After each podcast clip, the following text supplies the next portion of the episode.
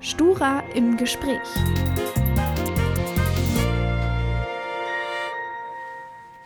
Herzlich willkommen zu Stura im Gespräch, Niklas. Hallo. Hallo. Wir wollen uns heute ähm, über ein paar Themen unterhalten, die ja auch, mit denen ihr euch gerade so beschäftigt, zum Beispiel mit der Studieneingangsphase. Damit würde ich gerne anfangen. Was für Pre Probleme wurden denn da an euch herangetragen? Ja, ähm, da gibt es natürlich ganz unterschiedliche Probleme, die irgendwie an uns äh, herangetragen wurden. Ich meine, viele von uns kennen das ja, wie das in den ersten Semestern läuft.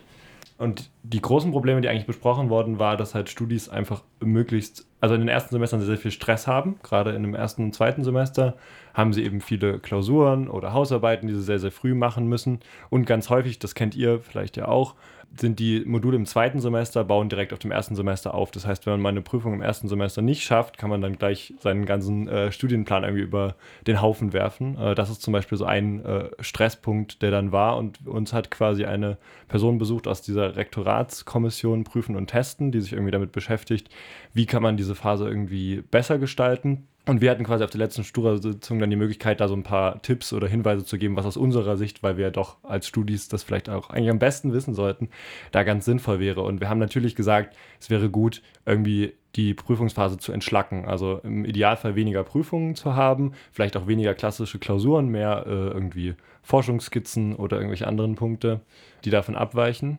Wir haben eine große Forderung gemacht, die wir schon länger gemacht haben, wo natürlich aber natürlich immer die Frage ist, ob es aufgegriffen wird. Im Idealfall gäbe es natürlich in der Studieneingangsphase oder vielleicht sogar im ganzen Studium eben keine Maximalversuche mehr. Ne? Also das haben wir aktuell in den Bachelor-Studiengängen, im Staatsexamen glaube ich auch.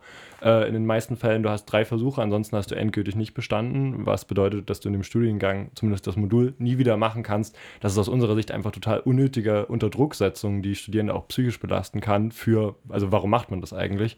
Und da haben wir auch nochmal die Forderung stark gemacht, dass man darauf zumindest in der Studieneingangsphase schon mal testweise verzichten kann, wenn nicht sogar komplett, weil zum Beispiel die Universität in Bielefeld macht das schon seit vielen Jahren so, dass die gar keine ähm, Maximalversuche mehr haben und die Uni ist auch nicht untergegangen, sondern im Idealfall es zeigen auch viele Ergebnisse, dass es dort viel besser läuft, Studis einfach weniger gestresst sind und das ist, glaube ich, ein großer Vorschlag von uns, wo man die Studieneingangsphase zum einen besser machen kann, aber natürlich auch das gesamte Studium irgendwie entschlacken. Voll, das würde ja jetzt auch schon direkt sozusagen zum nächsten Thema passen, dem wir uns auch, oder das war auch eine Frage, die wir uns so in der Redaktion auch gestellt haben, warum wir eigentlich so am Ende des Semesters ähm, dann einfach irgendwie die ganzen ähm, Veranstaltungen sausen lassen, die eigentlich noch sind, damit man irgendwie anfangen kann zu lernen für die ganzen Klausuren, Prüfungen, die anstehen.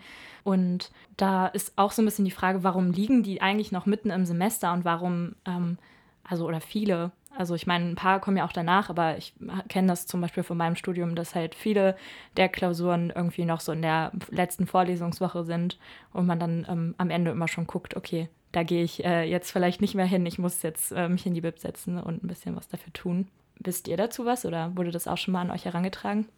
Ja, das ist eine sehr gute Frage. Also ich kenne das aus meinem Studium auch, dass in der, in der letzten Vorlesungswoche dann die ganzen Prüfungen geschrieben werden und man schon zwei Wochen vorher gar nicht mehr klarkommt äh, vom Stress her. Also für mich persönlich wäre das, glaube ich, auch besser, das nach hinten zu schieben. Ähm, ich kann dir jetzt noch keine direkte Antwort geben, ähm, weil das Thema schon teilweise an uns herangetragen wurde, aber auch mit unterschiedlichen Schwerpunkten. Also auch Studierende, die gesagt haben, nee, ich finde das eigentlich ganz gut in der letzten Vorlesungswoche, weil dann habe ich in der vorlesungsfreien Zeit zum Beispiel die Möglichkeit, ein Praktikum zu machen oder doch mal einen längeren Urlaub zu machen und so weiter und so fort. Ähm, also ich glaube, es ist immer so ein beidseitiger Prozess, aber es wäre sicherlich sinnvoll, das mal aufzunehmen, weil, wie du ja auch beschreibst, es geht, glaube ich, vielen Studierenden so, dass der Stress da einfach ganz schön hoch ist.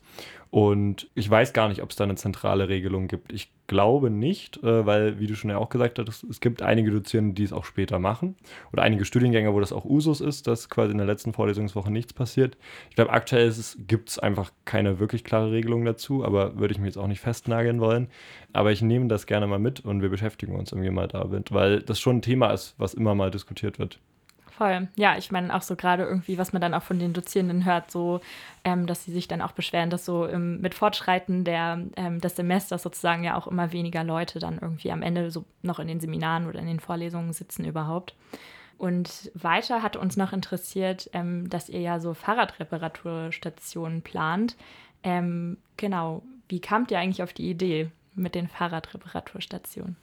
Ja, die Frage ist, glaube ich, ganz einfach zu beantworten. Viele Studis und auch viele von uns, äh, auch im Stura, benutzen gerne ihr Fahrrad und das Fahrrad geht auch schnell mal kaputt. Äh, ist mir auch vor kurzem erst wieder passiert. Und wenn man auch nicht so die ganzen Tools zu Hause hat, steht man natürlich schnell vor der Frage, was macht man? Äh, und äh, wie ja viele von äh, euch auch schon sicherlich wissen, äh, ist halt mega teuer, das in eine Fahrradreparaturstation irgendwie zu packen.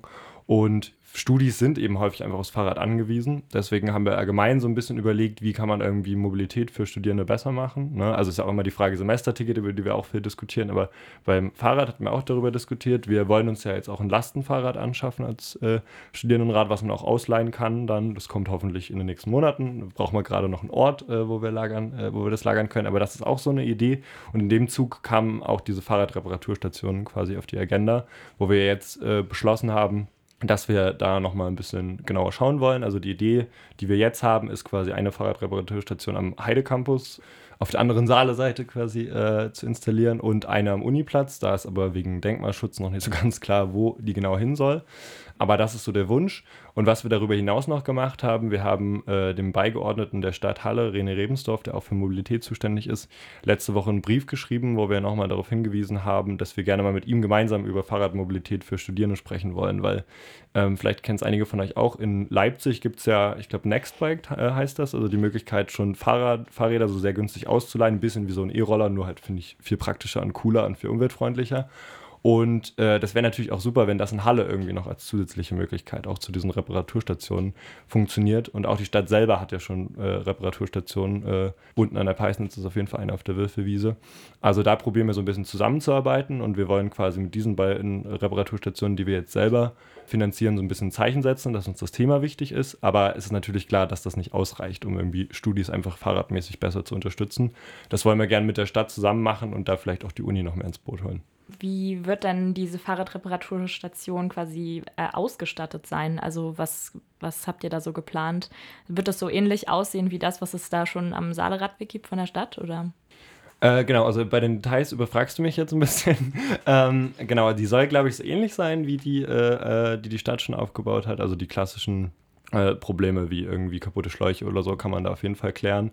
Und die hat auch irgendwie so eine krasse Tür oder so, dass sie auch im Winter äh, eben auch, also man muss, kann die quasi immer öffnen, dass sie auch im Winter eigentlich äh, witterungsbedingt auch gut aushalten sollte.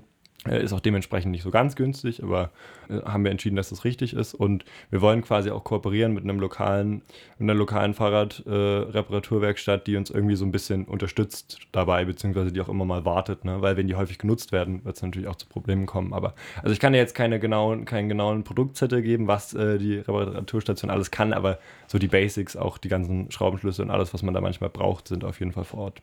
Und weißt du denn schon, wann äh, diese Stationen sozusagen in Betrieb genommen werden können? Oder also was habt ihr da geplant? Ja, genau. Also äh, zu den Stationen sind wir uns noch nicht ganz klar, wann und wie wir das machen. Das hängt, wie gesagt, ein bisschen auch von der Genehmigung der Uni ab, gerade am Uniplatz. Aktuell ist so ein bisschen die Zielstellung, das gegen Ende des Jahres das zu schaffen. Also, dass wir es vielleicht November, Dezember hinkriegen. Aber ich würde mal sagen, als lockeres Versprechen, spätestens nächstes Frühjahr, wo dann Fahrräder auch wieder mehr benutzt werden, wird sie auf jeden Fall da sein. Vielleicht auch schon früher, aber die malen, äh, die, also die Mühen der Bürokratie, die malen manchmal ziemlich langsam, äh, gerade auch in Bezug auf Uni und äh, all die Geschichten. Deswegen kann ich es noch nicht genau sagen, aber wir probieren es schnellstmöglich irgendwie. Dann ähm, hatten wir noch als äh, so letzten Gesprächspunkt, ähm, dass ähm, wir gesehen haben, dass ihr auch noch andere Anträge hattet, wo Leute sozusagen Geld bei euch beantragt haben, zum Beispiel auch für das Feminismen-Festival oder auch zum Beispiel für die ähm, Aufnahme eines Podcasts. Das hatte uns einfach interessiert, weil es ja sozusagen auch ein bisschen unser äh, Medium ist. Genau, und irgendwie aber auch an uns äh, herangetragen wurde, dass das Geld aber eigentlich schon alle ist für das Semester und dass die Anträge jetzt irgendwie wahrscheinlich abgelehnt werden mussten. Genau, und ich wollte einfach mal fragen, ist das, ist das einfach so am Ende des Semesters, dass man dann oft irgendwie sich ein bisschen verkalkuliert hat, dass das Geld dann schon alle ist? Oder also wie kam das, dass ihr da jetzt, oder stimmt es überhaupt, dass was abgelehnt werden musste? Ähm, ja, also unsere FinanzerInnen können auf jeden Fall grundsätzlich rechnen. Also es ist äh, nicht quasi irgendwie uns eine große Lücke im Haushalt aufgefallen, wie es jetzt bei der Uni war. Also das kriegen wir, glaube ich, schon besser hin. ähm, aber grundsätzlich ist halt bei uns immer so, wir haben quasi einen jährlichen Topf für Projekte, der, glaube ich, etwa 25.000 Euro äh, an Fülle hat wahrscheinlich ein bisschen mehr oder weniger, aber so grob. Und genau, es ist halt immer Richtung Ende des Semesters, Richtung Ende des Jahres auch, wird es ein bisschen enger. Und das hängt einfach damit zusammen, dass wir natürlich, wenn wir am Anfang des Jahres mit 25.000 Euro dastehen und dann coole Projekte kommen, ungern sagen wollen, äh, nee, es kann sein, dass wir in sieben Monaten kein Geld mehr haben, wir halten es jetzt mal zurück.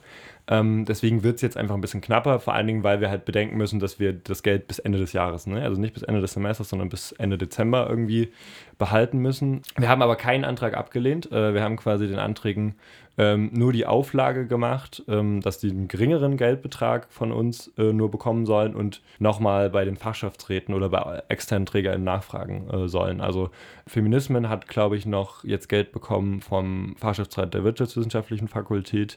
Ähm, wir haben bei, äh, bei der nachhaltigen Landwirtschaft, das war auch ein Antrag, die auch relativ viel Geld wollten, gesagt, die sollen nochmal zu den AgrarwissenschaftlerInnen gehen.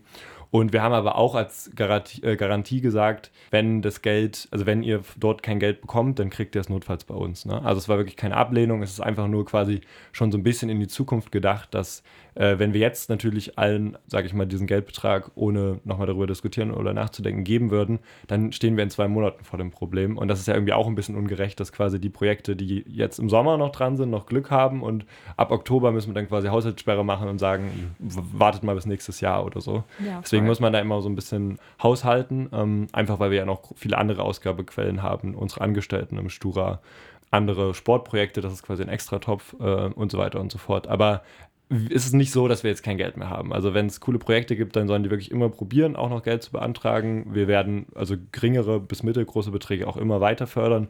Und bei großen Sachen probieren wir uns mit den Leuten zusammenzusetzen und gemeinsam zu überlegen, was es irgendwie noch für andere Quellen gibt. Stura im Gespräch.